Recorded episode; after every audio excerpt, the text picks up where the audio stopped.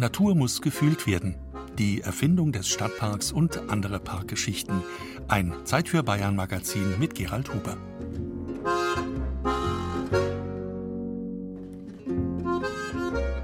Der Mangel an Bäumen und Sträuchern war jahrhundertelang ein Spezifikum der durch die Stadtmauer vom grünen Land abgegrenzten Stadt, wo Grund und Boden viel zu teuer waren, um ihn nicht zu bebauen.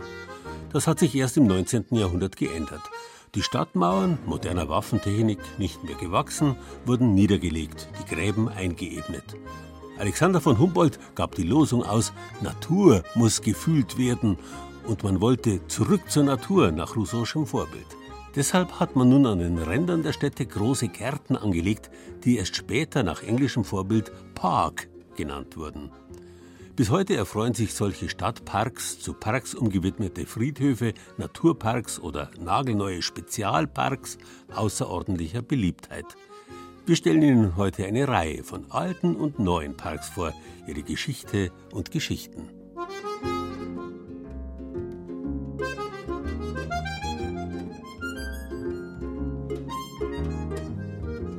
Was ist das eigentlich, ein Park? Offensichtlich was anderes als ein Garten, obwohl man sich da anfangs scheint's nicht so ganz sicher war. Einer der ältesten und größten Landschaftsparks der Welt, der 1789 gegründete englische Garten in München, heißt schließlich nicht Park. Das Wort Park geht zurück auf das mittellateinische Wort Paricus, das so viel bedeutet wie Gehege. Aus Paricus wurde italienisch Parco, französisch Park und deutsch Pferch.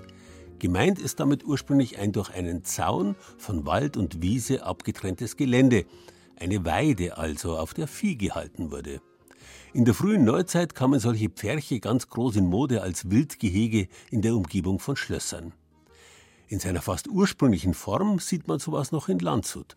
Dort ließen schon im Spätmittelalter die bayerischen Herzöge im Umfeld ihrer alten Stammburg Trausnitz einen durch eine hohe Mauer abgetrennten Garten errichten, den sogenannten Haag, heute Hofgarten genannt, wo sie Damhirsche und zahlreiches anderes Wild hielten, auf das sie mit ihren Gästen Jagd machten. Dieses alte Wort Haag wiederum ist nichts anderes als eben ein eingehegtes Gelände. Das, was man dann in der Barockzeit, vor allem in Frankreich Ludwigs XIV., riesig ausgebaut hat, um darin den hohen Herrschaften das Wild reihenweise vor die Flinten treiben zu können. Letztlich geht auch der Münchner Englische Garten auf einen solchen Haag im Anschluss an die dortige Residenz zurück, den sogenannten Hirschanger. Im aufgeklärten 18. Jahrhundert aber kamen die so aufwendigen wie letztlich nutzlosen Treibjagden aus der Mode. Der Münchner Hirschanger wurde umgewandelt in einen Militärgarten zunächst, wo die jetzt dauerhaft besoldeten Mannschaften des bayerischen Heers in Friedenszeiten eine sinnvolle Beschäftigung beim Anbau von Gemüse finden sollten. 1789 schließlich ließ Kurfürst Karl Theodor ihn nochmal umwandeln in einen Volksgarten nach englischem Vorbild mit dem Namen Theodorspark. Weil der Kurfürst in München aber außerordentlich unbeliebt und Park ein Fremdwort war, setzte sich ganz schnell die Umschreibung englischer Garten durch. Der Münchner Park war in Kontinentaleuropa das erste große Beispiel eines solchen Volksgartens. In den nächsten Jahrzehnten schossen diese Volksgärten als Naherholungsgebiete für die Bürger überall aus dem Boden.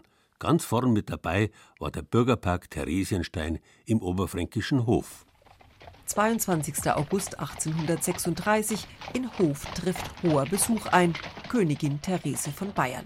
Stadtarchivar Arndt Kluge erinnert an diesen seltenen Besuch der Wittelsbacher im nordöstlichsten Zipfel des Königreichs. Das ist eine ganz äh, witzige Geschichte. Therese trifft sich mit ihrem Sohn Otto von Griechenland, der war damals König von Griechenland, hielt sich aber offenbar in Deutschland auf, und mit ihrem Bruder. Der Bruder war Herzog von Sachsen-Altenburg. Und ich vermute mal, dass Hof einfach strategisch günstig lag. Das war so die Mitte zwischen den Aufenthaltsorten dieser Personen.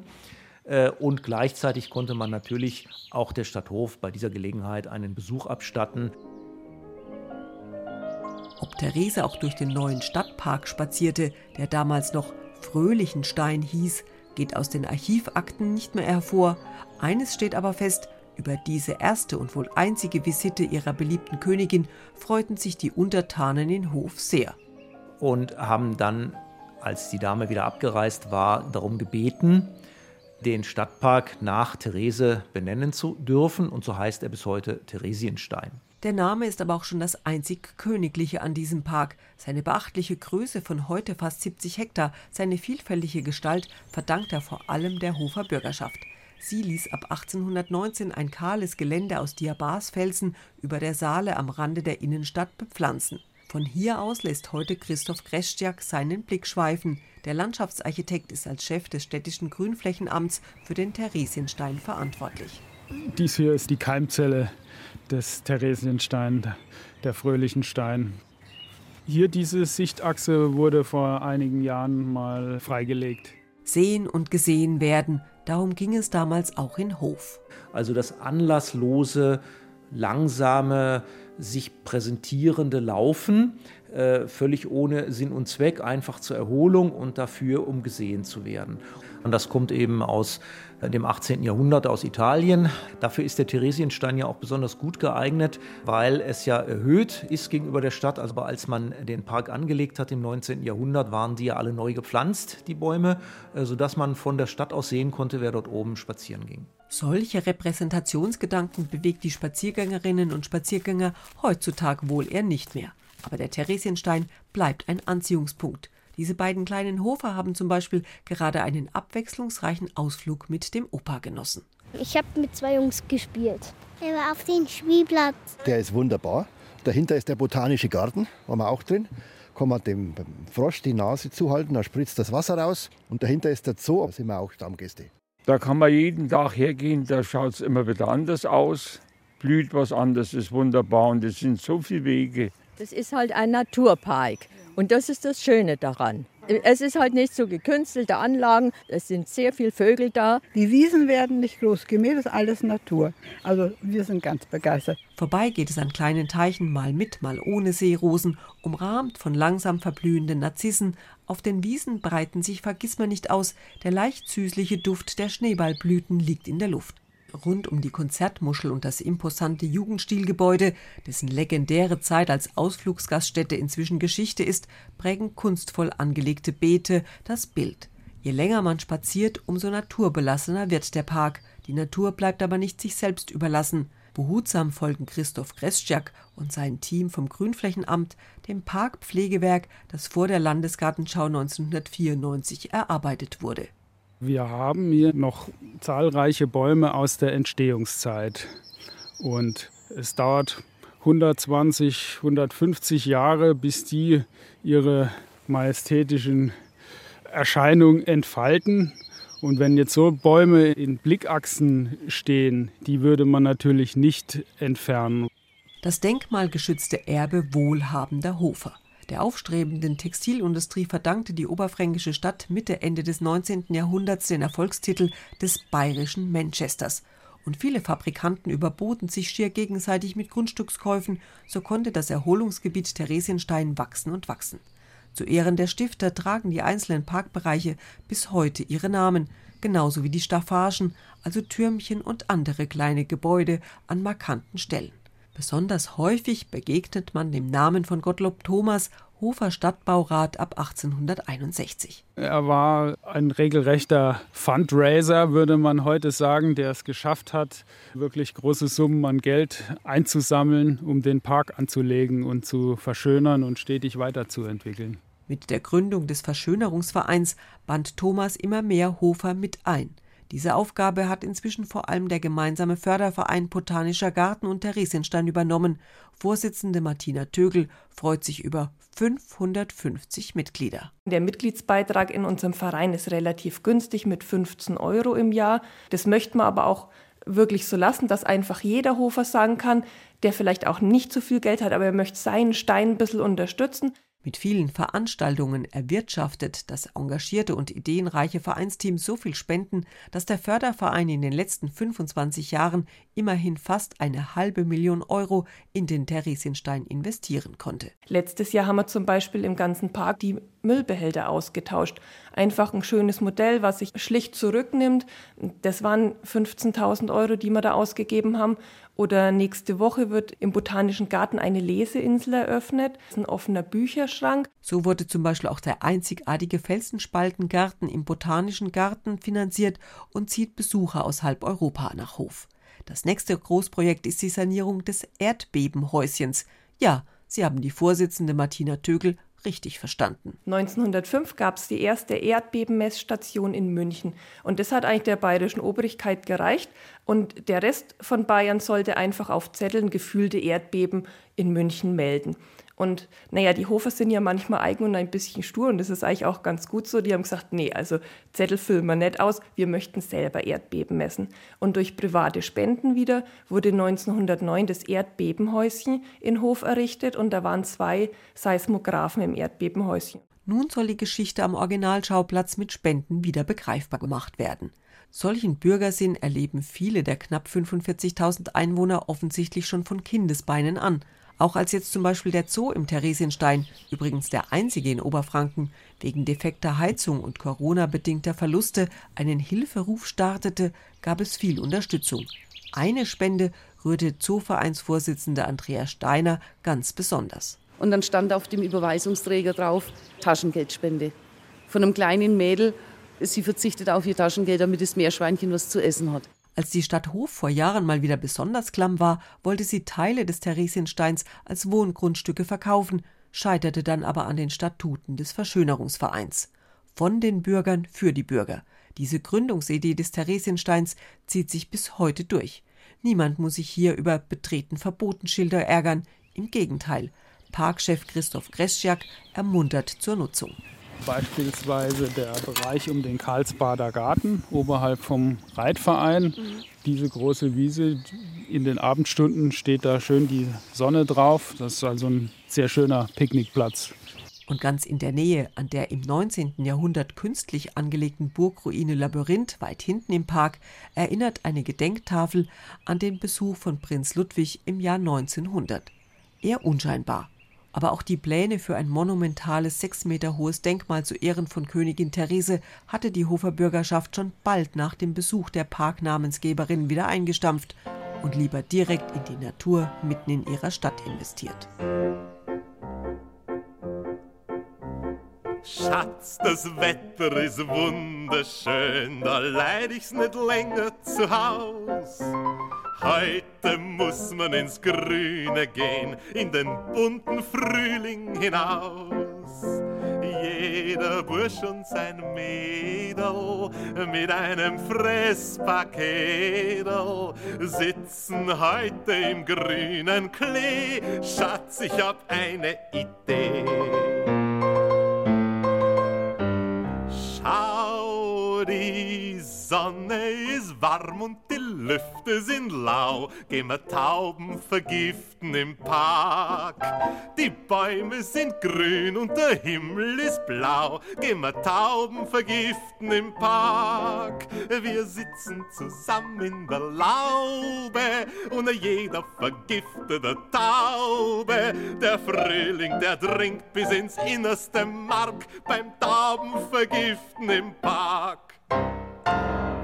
Während also der Park ursprünglich ein Tiergehege, ein Hag war, ist der Garten etwas Ähnliches für Pflanzen. Egal ob Rosengarten, Gemüsegarten, Wein oder Hopfengarten. Garten hängt mit Gürten, dem Gürtel, zusammen. Griechisch heißt es Chortos, lateinisch Hortus. Die jahrtausendealte Wurzel gr oder chr, wie sie auch im Greifen drin steckt, bedeutet immer etwas umschließen, umfassen. Beiden also, Park und Garten, ist der Aspekt des eingehegten, umzäunten, abgeschlossenen gemeinsam.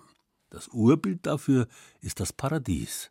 Paradeisos ist ein griechisches Wort und seinerseits wiederum ein Lehnwort aus dem altpersischen Pairidaisa, was ursprünglich ebenfalls Umwallung, Gehege bedeutet. In der griechischen Übersetzung des Alten Testaments wird Paradeisos benutzt als Bezeichnung für den Garten Eden und schon dieses hebräische bzw. sumerische Originalwort Gan Eden bedeutet so viel wie Rand, Grenze der himmlischen Steppe. Diese Grenze muss der Mensch nach dem Sündenfall überschreiten. Gott der Herr schickte ihn aus dem Garten von Eden weg und stellte östlich des Gartens von Eden die Cherubim auf und das lodernde Flammenschwert, damit sie den Weg zum Baum des Lebens bewachten. Man kann einen Garten nicht bloß an einer Seite bewachen, wenn es nicht zumindest auf den anderen Seiten einen Zaun, eine Grenze gibt. Fassen wir zusammen. Sowohl Park als auch Garten sind ursprünglich gekennzeichnet durch eine feste, befestigte Grenze. Die war bei den ersten Bauerngesellschaften der Jungsteinzeit auch bitter nötig. Schließlich rang der Mensch den bebauten Bereich seiner Felder und Gärten der wilden Natur ab. Gegen den Einfall wilder Tiere und feindlicher Menschen sicherten die Bauern ihn zunächst mit einer Hecke aus harten, vornehmlich stacheligen Pflanzen. Die Hagebutte, der Hagedorn, die Hagel- oder Hainbuche tragen diesen Hag, diese Hecke, heute noch im Namen. Ein Wesen, das diese feste, gesicherte Grenze ohne weiteres überwinden und den Bauern dennoch schädigen konnte, das musste dann ein Hagedusios sein, ein Heckengeist. Unsere Hexe, unser Hexer kommen von diesem Hagedusios. Gegen die kamen dann bloß gute überirdische Mächte an, jahrtausendalte Vorstellungen, die später im Christentum aufgegangen sind. Dort haben sich folgerichtig in Jahrhunderten Kulturgeschichte spezielle Paradiese, spezielle Gärten entwickelt rund um die Kirchen. Die Kirchhöfe waren immer mit Mauern eingefriedet, daher der Name Friedhof. Frieden bedeutet eigentlich Grenze. Erst die Grenze erschafft den Frieden im herkömmlichen Sinn. Beschützt und geborgen im Burgfrieden, dem Hausfrieden des Gotteshauses, konnten die Toten nahe bei den Gräbern der Seligen und Heiligen und des Allerheiligsten liegen, und kein böser Geist sollte sie in ihrer Totenruhe stören. So gesehen sind Friedhöfe von vornherein aufs engste verwandt mit weltlichen Gärten und Parks. Besonders deutlich wurden diese Beziehungen, als vor 200 Jahren die Friedhöfe der Städte aus hygienischen Gründen an die damaligen Stadtränder verlegt wurden. Auch dort gab es selbstverständlich wieder Friedhofsmauern, aber es gab wieder mehr Platz für Blumen und Bäume und Wege zwischendurch und Bänke als Sitzgelegenheiten. All das, was halt auch Gärten und Parks ausmacht und viele Städter spazieren mittlerweile lieber durch einen schönen alten Friedhof, wo es neben viel Grün eben auch noch was zu sehen gibt. München zum Beispiel ist reich an solchen schönen alten Friedhofsanlagen. Der alte nördliche und der alte südliche Friedhof sind berühmt wegen ihrer wunderbaren Grabmonumente. Aber auch der Münchner Waldfriedhof, auf dem nach wie vor bestattet wird, hat richtig Schule gemacht. Mairegen bringt Segen, heißt eine alte Bauernregel. Und das gilt auch hier auf dem Waldfriedhof im Münchner Süden. Regenschwer hängen die Zweige mit dem frischen Grün herab, überall tropft und plätschert es. Sobald man das Eingangsportal mit den beiden Sphinxfiguren passiert hat, umfängt der friedvolle hohe Wald seine Besucher und lässt sie aufatmen. Zwar summt die Garmische Autobahn in der Ferne vor sich hin, aber trotzdem taucht man ein in eine andere Welt. Ich persönlich finde es gerade jetzt im Frühling, wenn natürlich alles äh, sprießt, die Natur erwacht und äh, die Bäume austreiben und die Wiesen grün werden und die Blumen anfangen zu blühen, ist äh, sicherlich eine schöne Zeit. Corbinian von Ölhafen ist Leiter der Abteilung Technik 2 im Friedhofsamt und zuständig für den Betrieb auch dieser Anlage. Der Waldfriedhof ist der größte der vier Münchner Friedhöfe und wurde 1907 im Forstgebiet von Holzapfelkreuth angelegt und eröffnet. Das war damals noch weit draußen vor der Stadt. Er war der erste Waldfriedhof in Deutschland überhaupt Manche sagen europaweit, andere sogar weltweit, aber letzteres lässt sich nicht stichhaltig beweisen. Schon in den 60er Jahren wurde die Anlage erweitert und umfasst nun 165 Hektar, das entspricht der Fläche von 230 Fußballfeldern. Die längste Ausdehnung beträgt immerhin sieben Kilometer. Wir haben einen alten Teil und einen neuen Teil, die sich grundsätzlich stark voneinander unterscheiden, von der Gestaltung her auch. Der alte Teil wurde in einem bestehenden Wald angelegt. So präsentiert er sich auch heute noch mit ähm, einem relativ dichten Baumbestand. Unterschiedliche Baumarten sind hier vertreten, waldartiger Charakter. Der neue Teil, der dann eben später angelegt wurde, hat einen ganz anderen Charakter, nämlich viel offener, parkartiger, weitläufige Wiesenflächen, natürlich auch Baumbestände dazu, große Wasserfläche in der Mitte, das Wegesystem ist auf beiden Teilen sehr geschwungen, organisch natürlich auch angelegt, also keine rasterartige Wegeführung, sondern ja, wie gesagt, sehr natürlich und es ist auch gar nicht so einfach, sich zurechtzufinden. Oder anders gesagt, man kann sich auch sehr leicht verlaufen auf dem Waldfriedhof. So eine herrliche Parklandschaft zieht nicht nur Grabpächter und Trauernde an, sondern auch viele Erholungssuchende. Und schon kommt es zu Kollisionen. Das hat auch Friedhofsmitarbeiter Mert Erdogan schon erlebt. Ja gut, es kommt hin und wieder schon zu kleineren Problemen, sage ich jetzt mal, weil wir halt hier doch sehr viele Jogger haben oder Fahrradfahrer. Gut, man kann halt, das sage ich mal, schlecht überwachen, aber ich persönlich gehe dann gerne zu den äh, Herrschaften hin und sage, ob sie daran das doch bitte das Fahrrad eventuell schieben können oder dass da gerade eben eine Beisetzung stattfindet und sie doch bitte das woanders eventuell joggen können und nicht gerade eventuell da, wo jetzt gerade eine Beisetzung stattfindet. Also da versuchen wir dann schon mit etwas Fingerspitzengefühl zu handeln, sage ich jetzt mal. Es gibt auch eine Friedhofssatzung, in der auch geregelt ist, unter anderem, äh, wie das Verhalten auf dem Friedhof sich gestalten sollte. Ja, darunter fällt zum Beispiel, dass eben Joggen nicht erlaubt ist, Fahrradfahren nicht erlaubt ist, es ist Campieren nicht erlaubt, mit Hunden Gassi zu gehen ist nicht erlaubt. Natürlich ist es so, dass der Waldfriedhof eine große Parkanlage auch ist, aber natürlich ist es in erster Linie ein Friedhof. Und ein Friedhof ist doch äh, natürlich ein Ort der Trauer in erster Linie und des Gedenkens und ein Ort, an dem ein pietätvolles Verhalten einfach Voraussetzung ist. Die Leute drängen gerade in innerstädtischen Bereichen natürlich auch immer mehr in die Friedhöfe rein, weil es eben große grüne Parkanlagen sind.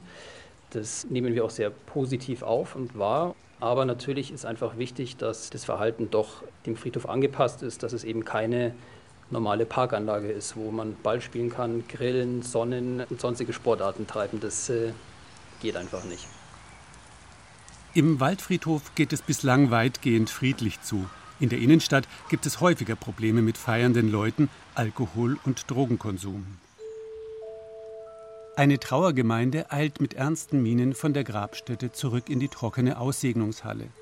Der evangelische Pfarrer im Talar hinterher. Für die Kanadagänse mit ihren Jungen am See kein Grund zur Aufregung, das sind sie gewohnt. Der Park beherbergt viele Tiere, weiß Mert Erdogan. Hirsche, also Wildtiere, Wildschweine, Füchse, einen Dachs habe ich auch schon oft gesehen. Also diese Standard-Waldtiere. Vögel natürlich sehr viele, viele Bienen, viele Wespen, alles, was man eigentlich so im Wald erwartet. Der Friedhof hat natürlich auch einen Biotopcharakter. Es ist auch der LBV, der Landesbund für Vogelschutz, hier auch äh, sehr aktiv, haben ja auch über Nistkästen hängen. Und wir machen auch natürlich viel in die ökologische Richtung haben da Projekte mit Wildbienen zum Beispiel, haben da äh, Flächen eingerichtet, um da die Nistplätze zu fördern und noch vieles mehr. Amseln, Meisen, Finken, ein Eichelheer zeigt seine blauen Schwungfedern. Doch nicht nur Tiere kann man hier beobachten. Es gibt unglaublich viel zu entdecken. Düstere Kapellen, Treppen, die in eine Gruft hinabführen, ein liegender junger Sportler in Stein gehauen und sogar ein Zirkuselefant, weiß Corbinian von Ölhafen.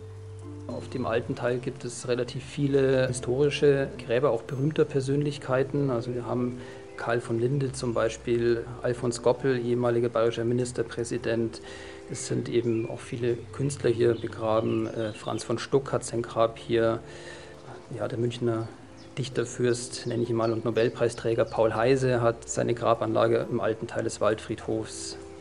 Die Zirkusfamilie Krone, ganz bekannt, hat ihre Gruft auf dem alten Teil des Waldfriedhofs.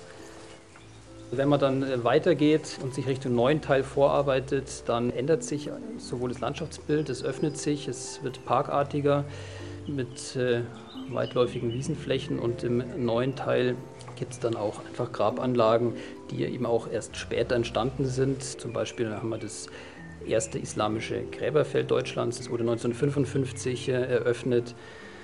Wir haben die Flächen für die anonyme Bestattung, große Wiesenflächen, die es seit den 70er Jahren gibt. Wir haben im Waldfriedhof im neuen Teil die Sektion der Kindergräber, die es seit Anfang der 2000er Jahre gibt. Heute ist alles ruhig und idyllisch. Und der Regen macht seine Musik in den Zweigen dazu. Der Friedhof ist immer einen Besuch wert, meint ein Spaziergänger mit Regenschirm. Also ich gehe sehr gern auf dem Waldfriedhof spazieren, und zwar zu jeder Jahreszeit und bei jedem Wetter. Man hat offene Wiesen, man hat einen sehr großen See, das ist wie in einem Park schon fast. Und der alte Friedhof gehört mir sehr gut, weil man da wunderschöne Grabdenkmäler bestaunen kann. Es gibt immer was zu sehen da. Also sehr originell finde ich das äh, Grabmal von Zirkus Krone mit einem Elefanten in einem Mausoleum und ansonsten lasse ich mich auch gerne immer wieder mal durch irgendwelche Nebenwege äh, entlang führen und dort findet man immer wieder was, was man noch nicht gesehen hat, auch beim hundertsten Mal vorbeispazieren. Ein echtes Erholungsparadies das ganze Jahr über. Allerdings hat auch sicherlich der Winter, gerade wenn es geschneit hat, seine Reize und man hier über den tief verschneiten Waldfriedhof ja, stundenlange Spaziergänge machen kann. Allerheiligen ist natürlich der große Tag hier auf dem Friedhof. Dann brennen viele Kerzen und es äh, ist auch eine sehr stimmungsvolle Atmosphäre dann. Allerdings ist es dann nicht so ruhig, weil da natürlich viel los ist auf dem Friedhof. Also wenn man die Ruhe genießen möchte, sollte man natürlich nicht Allerheiligen kommen, aber auch Allerheiligen ist schön.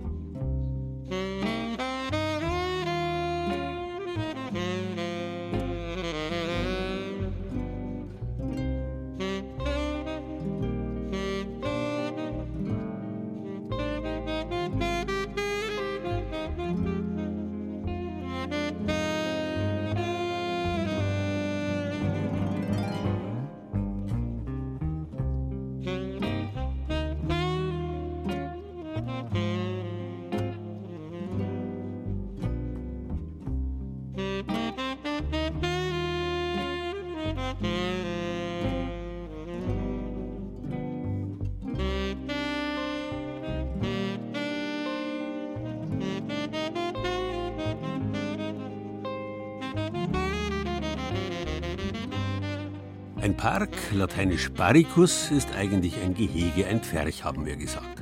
Im Englischen, besonders auch im amerikanischen Englisch, ist diese ursprüngliche Wortbedeutung bis in unsere Zeit lebendig. Nur so konnte sich das Parking entwickeln, das Parken eines Autos auf einem Parkplatz. Der war nämlich auch ein Gehege, in dem Fall halt für Autos und tatsächlich manchmal auch bewacht, wie das Paradies vom Cherub. Insofern liegt schon auf der Hand, dass ein Park ohne Zaun, Mauer, Hecke, ohne eine zumindest markierte Grenze im eigentlichen Sinn keiner sein kann. Die alten Schlossparks der Barockzeit hatten immer Mauern. Jeder Bauerngarten braucht einen Zaun gegen das in der Nachbarschaft weidende Vieh. Die Klostergärten, von denen die Bauerngärten in ihrer strengen Symmetrie abstammen, lagen selbstverständlich hinter hohen Klostermauern. Überhaupt die Symmetrie bis hinein in die Barockzeit galt der Hortus conclusus, der streng geometrisch gestaltete und abgeschlossene Garten, als Gegenentwurf der Kultur zur wilden Natur draußen, die keine Grenzen kennt und keine geraden Linien und gerade deswegen als Bedrohung aufgefasst wird. Im 16. Jahrhundert erst entdecken die Renaissancemaler die Reize der Natur, der Landschaft, zu der hinaus sie auf vielen Personenporträts ein Fenster öffnen. Allen voran die Maler der altbayerischen Donauschule, zu der auch der Passauer Wolf Huber gehört, der in der ersten Hälfte des 16. Jahrhunderts die ersten reinen Landschaftsbilder der Kunstgeschichte fertigt. In der Folge entwickeln sich zunächst in Italien die großen Renaissance- und Erlebnisgärten, die die strengen Symmetrien zumindest teilweise zugunsten natürlicherer Gestaltung aufgeben. Im 18. Jahrhundert dann entwickelt man in England den sogenannten abgesenkten Zaun, einen Wall in einem Graben, auch Aha oder Haha genannt. Aha oder Haha, sagten die erstaunten Parkbesucher, die, obwohl es sich um einen geschützten Garten handelte, die Sicht hinaus in die freie Natur genossen, ohne dass eine Mauer den Blick behindert hat. Im Nymphenburger Schlosspark, den der Münchner Hofgartenarchitekt Friedrich Ludwig von Skell in einen englischen Garten umgebaut hat, existieren heute noch vier solcher Ahas, die den Park einbinden in die natürliche Landschaft. So lösten sich allmählich die Grenzen der Parks auf. Das Kunstprodukt Park läuft in eine Naturlandschaft aus. Da liegt es nahe, den Parkbegriff allmählich auch auf natürlich entstandene Landschaften auszudehnen. Auch diese Idee ist Anfang des 19. Jahrhunderts in England geboren. Der erste der mittlerweile unzähligen National- und Naturparks der Welt war der Yosemite Nationalpark in den USA. Längst gibt es auch in Bayern stark gestützte Nationalparks und weniger geschützte, dafür weitläufigere Naturparks. Der einzige Park dieser Art im Regierungsbezirk Schwaben ist der Naturpark Augsburg Westliche Wälder. Die westlichen Wälder sind das Naherholungsgebiet für die Großstadt Augsburg. Gerade an den Wochenenden zieht es die Städter hinaus in den Naturpark direkt vor ihrer Haustür. Kleine Bäche, sattgrüne Wiesen, dazwischen immer wieder artenreicher Mischwald. Gleichzeitig ist das Gebiet so weiträumig, dass sich Spaziergänger, Radler und Wanderer kaum in die Quere kommen können. Wir haben 1200 Quadratkilometer. Wir können mit zu den größeren Naturparken in Bayern. Er beginnt im Norden an der Donau, praktisch, wenn das Gelände ansteigt, im Westen an, an der Mindel, im Osten an der Schmutter bzw. der Wertach und geht bis ins Unterallgäu bis nach Türkheim. Eva Liebig ist Geschäftsführerin des Naturparks Westliche Wälder. Sie kennt die besonderen Schönheiten des Gebiets, das in drei große Bereiche unterteilt ist: den Holzwinkel, die Reichenau und die Stauden. Der Holzwinkel ist eigentlich geprägt von, wie der Name schon sagt, von weitreichenden Wäldern. Für die Erholungssuchenden ist es ganz toll zum Radfahren. Das sind wunderschöne ausgeschilderte Radwanderstrecken. Die Reichenau ist nahezu baumlos. Äh, es ist ein ehemaliges Niedermoorgebiet. Und im Süden die Stauden, ähm, Stauden, der Name kommt daher, dass äh, dort sehr viel Niederwaldnutzung stattgefunden hat und äh, das man als Brennholz dann genutzt hat. Die Landschaft ist vielfältig und kleinteilig. Hinter jeder Kurve eröffnet sich ein neues Bild. Wer will, kann hier auch länger unterwegs sein, ohne sich zu langweilen. Mit dem Fahrrad kann man hier ganz tolle Touren fahren. Es gibt die ausgeschilderte Zusam-Radtour. Dann gibt es jetzt zum Beispiel zum Kneipjahr auch die, den Kneip-Wanderweg, der direkt von Bieberbach bis nach Bad Wörishofen führt. Der Jakobspilgerweg verläuft in zwei Strecken durch den Naturpark. Das Motto Entschleunigung ist dabei die neue Leitlinie für den Naturpark Westliche Wälder. Wer hierher kommt, der soll loslassen und wieder auftanken können.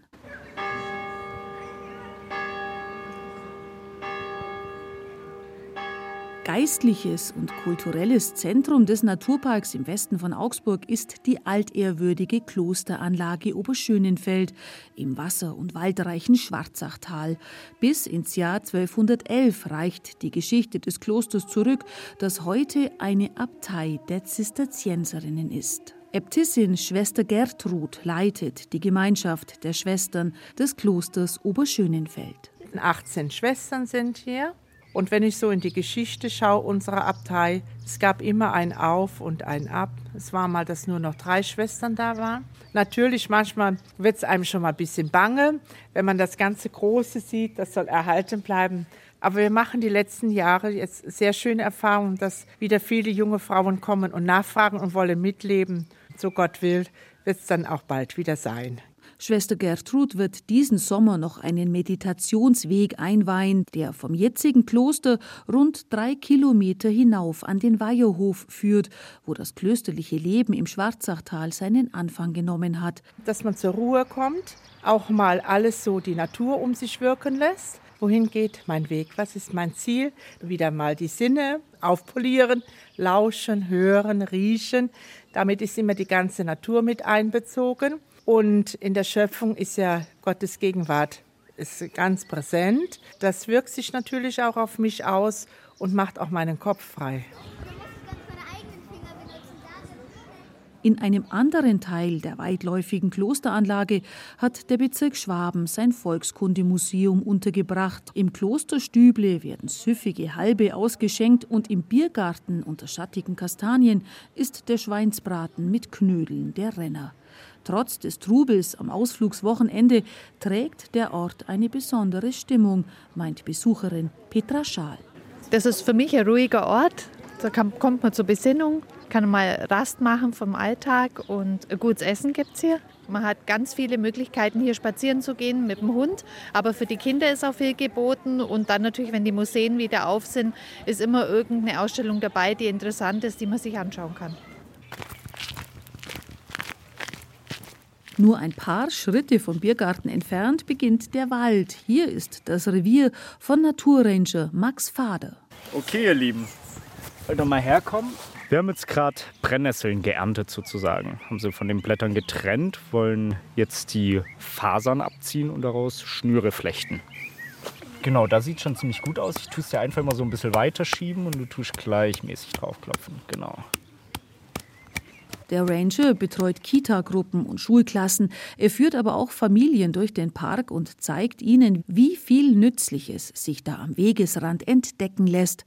Die Kinder lernen hier ganz viel. Also so handwerkliche Sachen, alte Handwerke wie Feuer machen, Lager bauen, ähm, Seile aus Brennnesseln machen, sich einen Tee kochen aus heimischen Kräutern oder mit einer Wanderkarte umzugehen, sodass man sich ganz frei und sicher in der Natur bewegen kann und somit auch wiederum ja, Botschafter der Natur werden kann und auch andere Menschen dafür sensibilisieren und begeistern kann. Der neun Jahre alte Lorenz ist mit Feuereifer bei der Sache und hat schon ein Brennnesselseil fertig. Also ich finde es ganz faszinierend, vor allem wenn man es in der Sonne macht, weil dann trocknet es und dann es wird tatsächlich auch fester.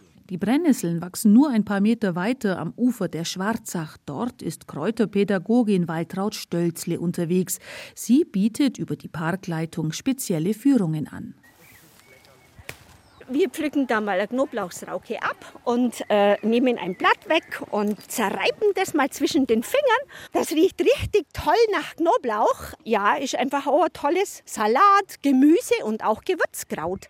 Stölzle freut sich, dass immer mehr Besucher sich für ihr Leib- und Magenthema begeistern. Vom Heilkraut des Jahres, das ist heuer der Meerrettich. Da habe ich dann immer eine Führung. Da mache ich dann auch mit den Leuten auch mal Tinktur oder ähm, gebe denen dann einfach Tipps, wie man das gut verarbeiten kann, von den Inhaltsstoffen und einfach von der Wertigkeit von der Pflanze. Auch Naturschutzprojekte sollen im Naturpark Westliche Wälder für die Besucher erlebbar werden. Ganz im Norden des Parks in Lützelburg bei Gablingen ruft Landwirt Martin Zimmermann seine Angus-Rinderherde zusammen. Mois, kommt! Er! Kommt, Mois, kommt! Jetzt kommt der Chef. Ja, das ist unser Max. Der hat äh, gut über Tonne Gewicht, also das ist ein ganz schöner Brakel, aber zahm. Das ist unser, unser Nanny für die Kälber. Der passt immer den ganzen Tag auf Kälber auf. Max und sieben Mutterkühe samt den Kälbern weiden am Ortsrand im Auftrag des Naturschutzes. Sie sollen das leicht sumpfige Gebiet vom Baumwuchs freihalten. Der Wiesenknopf wächst hier und unsere Rinder dienen ähm, da dazu, den zum Verteilen und sind wieder Schmetterlinge, die wieder durch den Wiesenknopf nur ähm, bestehen. Also, und auch der Kammmolch wird durch unsere Beweidung ähm, gefördert, wird durch unsere Kothaufen von den Rinder ähm, entstehen wie so kleine Schutzoasen, wo er sich wieder dazwischen verstecken kann, dass er nicht gefangen wird. Martin Zimmermann vermarktet aber auch das Fleisch seiner Tiere im eigenen Hofladen in Gablingen. Und bei uns mit der Direktvermarktung ist halt auch top, weil die super Fleisch haben.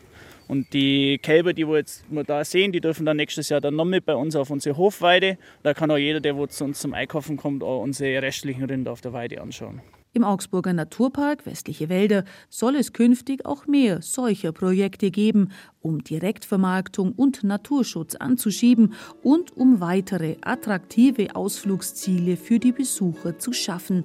Denn das Gute und Schöne liegt oft direkt vor der Haustür, man muss es nur erkunden wollen.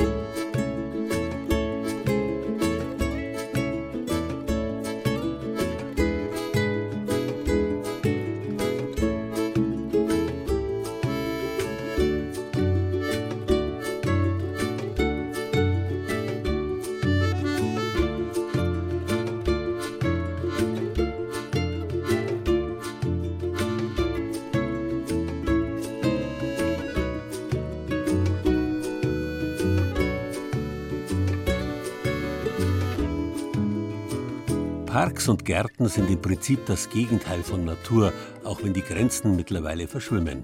Dass sie verschwimmen, daran ist, wie schon gesagt, die Aufklärung schuld, unter anderem Jean-Jacques Rousseaus berühmtes Zurück zur Natur. Durch den unmittelbaren Kontakt mit möglichst unberührter Natur sollte der Mensch an Leib und Seele genesen.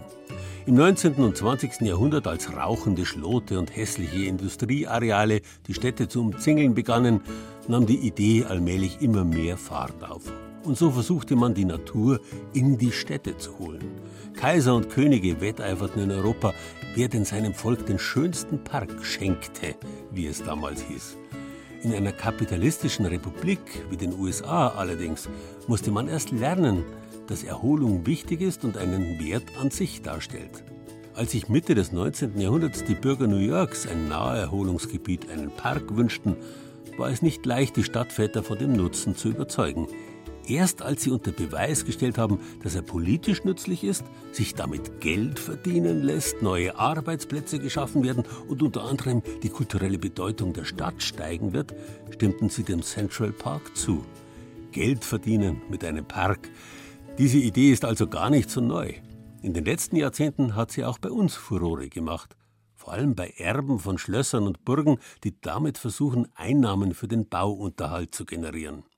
Im mittelfränkischen Dennenlohe zum Beispiel, nicht weit vom Brombachsee, da gibt es einen Schlossgarten, der zu normalen Zeiten Busladungen von Interessierten anzieht. Jetzt ist der verwinkelte Park wieder geöffnet. Angefangen hat er einmal als Hobby des Schlossherrn. Inzwischen aber ist der Rhododendronpark im Schloss Dennenlohe zu einem Ausflugsziel für Menschen aus ganz Bayern und darüber hinaus geworden. Das sind die Welpen, die jetzt hier immer noch die Enten jagen, was sie nicht dürfen. Nein, aus. Sabine von Süßkind pfeift ihre Welpen zurück, die es lieben, vor dem Schloss die Enten und Pfauen zu jagen. Neben den drei Welpen gibt es noch fünf ausgewachsene Terrier und dann ist da noch der Rest der Familie, ihr Mann und die gemeinsamen Zwillinge.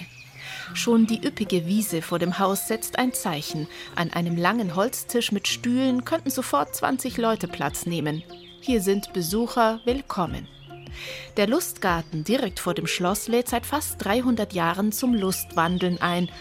Heute ist er offen für Besucherinnen und Besucher, die ein Kombiticket inklusive Führung gebucht haben.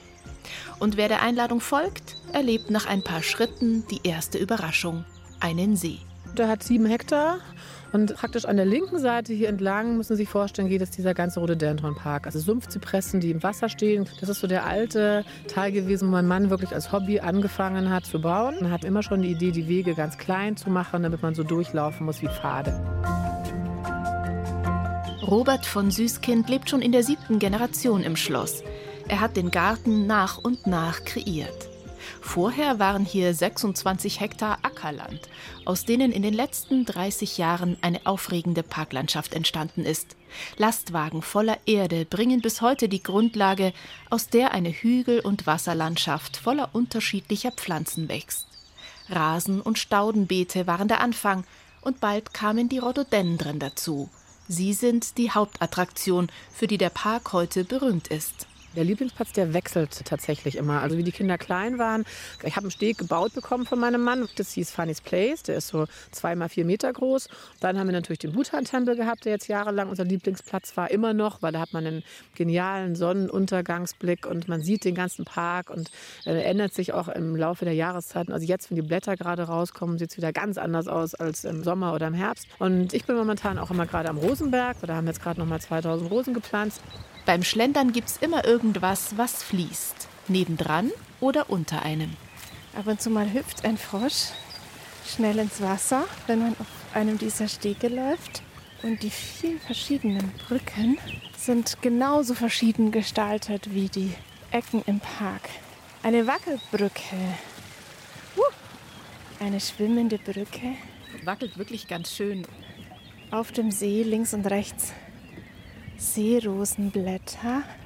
Und eine Brücke, in deren Mitte ein japanischer Gong hängt.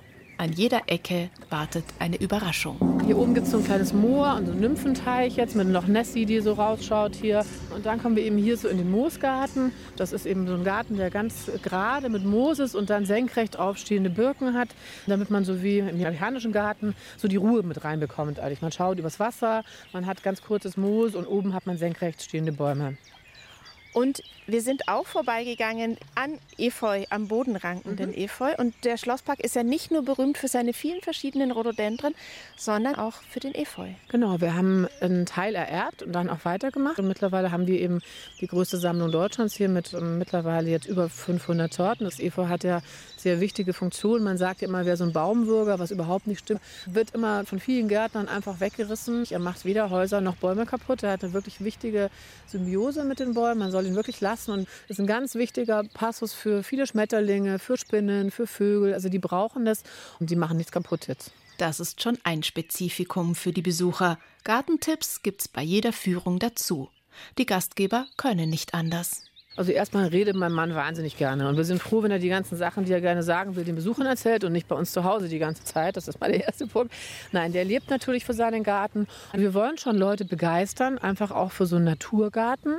Und wir wollen, dass sie sehen, wie man es auch anders machen kann jetzt im Vorgarten, dass nicht immer alles so ganz ordentlich sein muss, dass man auch eine gewisse Vielfalt haben kann. Und das schafft man eigentlich nur, wenn man die Leute persönlich anspricht. Dass es überhaupt Besucher gibt, haben diese Sabine von Süßkind zu verdanken, der Finanzministerin Besitzerin der Familie und des Parks, und ihrem Mann, dessen Hobby, der eigene Schlossgarten, seit 1990 immer ausufernder wurde. Und erst zehn Jahre später, eigentlich 2000, haben wir dann gesagt, also er hat sehr viel Geld ausgegeben und irgendwie müssen wir das jetzt mal auch wieder so reinkriegen. Und dann hat sich das eigentlich so ergeben. Wir hatten das gar nicht geplant, dass das öffentlich gemacht wird, sondern tatsächlich war es so, dass die Leute, die Besucher gekommen sind und gesagt haben, wir wollen jetzt mal eine Führung. Und dann haben wir ganz viele Führungen gemacht und haben die gesagt, nee, wir wollen jetzt nicht nur eine Führung, wir wollen auch immer in den Park, wir wollen auch noch Toiletten, wir wollen was essen und trinken. Und so haben wir eigentlich den Bedarf unserer Besucher immer hinterhergearbeitet, kann man sagen jetzt. Zu diesem Angebot gehört auch der Verkauf von Selbstgemachtem. Wir machen selber Hundefutter, was wir verkaufen. Also wir versuchen schon Sachen zu machen oder herzustellen, wie den eigenen Gin. Da kann man jetzt im Lockdown super gut gebrochen, kann man sich immer selber betrinken dann, wenn es notwendig ist. Also wir versuchen das zu machen, was unsere Besucher gerne hätten, was wir denken, was wir auch gerne haben. Und, und das wird dann auch verkauft. Wir sind Fotolocation, wir machen Hochzeiten und sowas. Und es gibt drei Airbnb-Wohnungen, die wir auch vermieten können, jetzt was die Leute mittlerweile gerne annehmen, weil sie eben sagen, sie können einfach länger im Garten bleiben. Jetzt. Also das ist alles so drumherum. Aber das ist, sind keine nennenswerte Umsätze, die sich da erzielen lassen damit. Mit den Eintrittsgeldern der Besucher schon eher. Das, was der Park selber kostet und was mein Mann, wenn er jetzt nicht gerade irgendwie einen neuen Tempel kauft oder einen japanischen Teepavillon abbaut oder einen Bhutan-Tempel holt, das sind natürlich immer Ausgaben, die mal gleich 50.000 bis 100.000 Euro kosten jetzt. Da machen wir auch sehr viel selber, deswegen ist es immer noch viel billiger, als die meisten Leute so denken würde.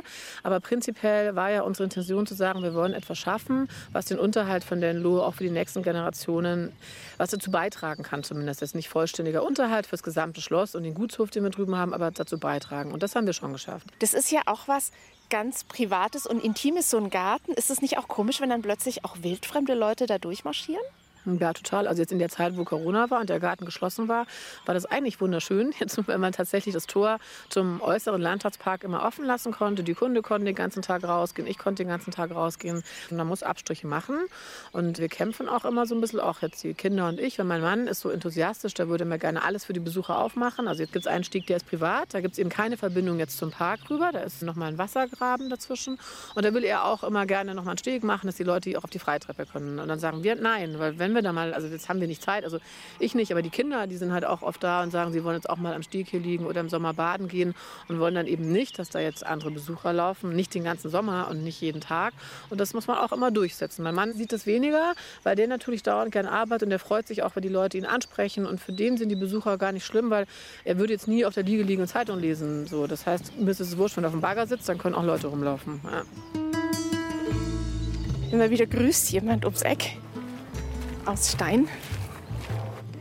Engelsstatue ohne Kopf, Elefanten, Löwen.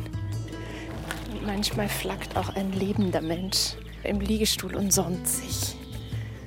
Es gibt auch die Möglichkeit, gleich in einer Arena Platz zu nehmen praktisch wie ein Amphitheater, ein römisches, nur dass jetzt die Ränge nicht gepflastert sind, sondern wirklich mit Wiese normalerweise kurz gemäht sind. Nur jetzt, weil gerade jetzt der Löwenzahn und die Gänseblümchen so schön blühen, ist es ein bisschen länger. Und dann kann man eben am Boden sitzen mit Sitzkissen oder man kann, wir haben auch Stühle, wenn Theateraufführungen sind, dann mit Stühlen sitzen. Also wir hatten zum früher schon mal alle möglichen Festivals. Wir hatten zwei Elefanten hier, Camina Burana, zwei Elefanten, die wirklich durch die Wiese gelaufen sind und dann hier mit aufgetreten sind.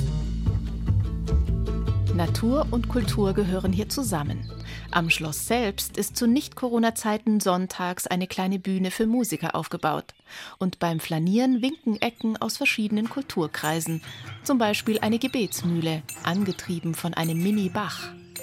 Ein Park zum Entdecken, Entspannen, Entlangschlendern, also ich finde die Unterschiedlichkeit dieser Räume, die da geschaffen werden, so beeindruckend. Das ist sehr schön, weil man wirklich so ein bisschen das Gefühl hat, wie in Stourhead oder in so einem englischen Garten, immer wieder ganz neue Anblicke und Ausblicke zu kriegen. Wie immer ist der Rhododendron-Teil so ganz besonders schön. Das frische Grün, das hier überall rauskommt. Es ist so ruhig und naturpur. Wasser, Vogelchen, super, wunderschön. Und auch Sabine von Süßkind freut sich an ihren Besuchern ganz besonders an den Kleinen.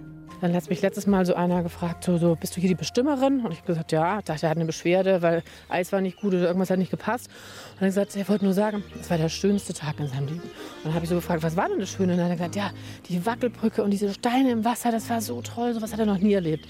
Also ich glaube, das sind die liebsten Besucher, die wirklich rausgehen und sagen, sie haben irgendwas mitgenommen, sie sind glücklich, sie haben einen schönen Tag gehabt und sie sind so begeistert. So wie wir auch eigentlich auf dem Garten begeistert sind, diese Begeisterungsfähigkeit, die wir gerne weitergeben wollen.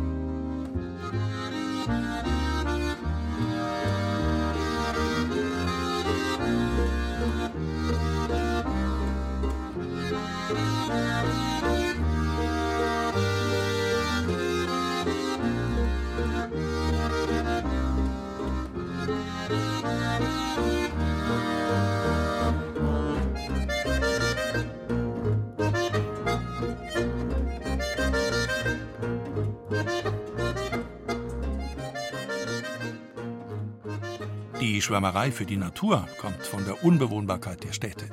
Meinte Bertolt Brecht, dem das modische Naturgedöns seiner Zeit inklusive Freikörperkultur, Reformernährung und biodynamischen Ideen, Vorstellungen, denen auch die Nazis heftig gefrönt hatten, manchmal auf den Geist gegangen ist. Es ist ja tatsächlich manchmal befremdlich, wenn Stadtbewohner bei Natur eigentlich bloß an wohlgeordnete Parklandschaften denken und dann glauben, draußen auf dem Land solle es ähnlich beschützt und malerisch zugehen. Der Freizeitdruck der städtischen Zivilisation auf die freie Landschaft und damit die Forderung nach gepflegten Wegen, Wegweisern und anderer Infrastruktur nimmt dauernd zu. Mittlerweile hat die Mehrzahl der Menschen längst das Bewusstsein dafür verloren, dass echte Naturlandschaften in Mitteleuropa seit vielen Jahrhunderten auf unzugängliche Bergregionen beschränkt sind und bäuerliche Kulturlandschaft und Vorstellungen von romantischen englischen Parklandschaften passen halt nicht unbedingt zueinander. Und so mancher Landbewohner wünscht sich deshalb, die Städter blieben in ihren Biotopen. Der Stadtpark gehört dazu.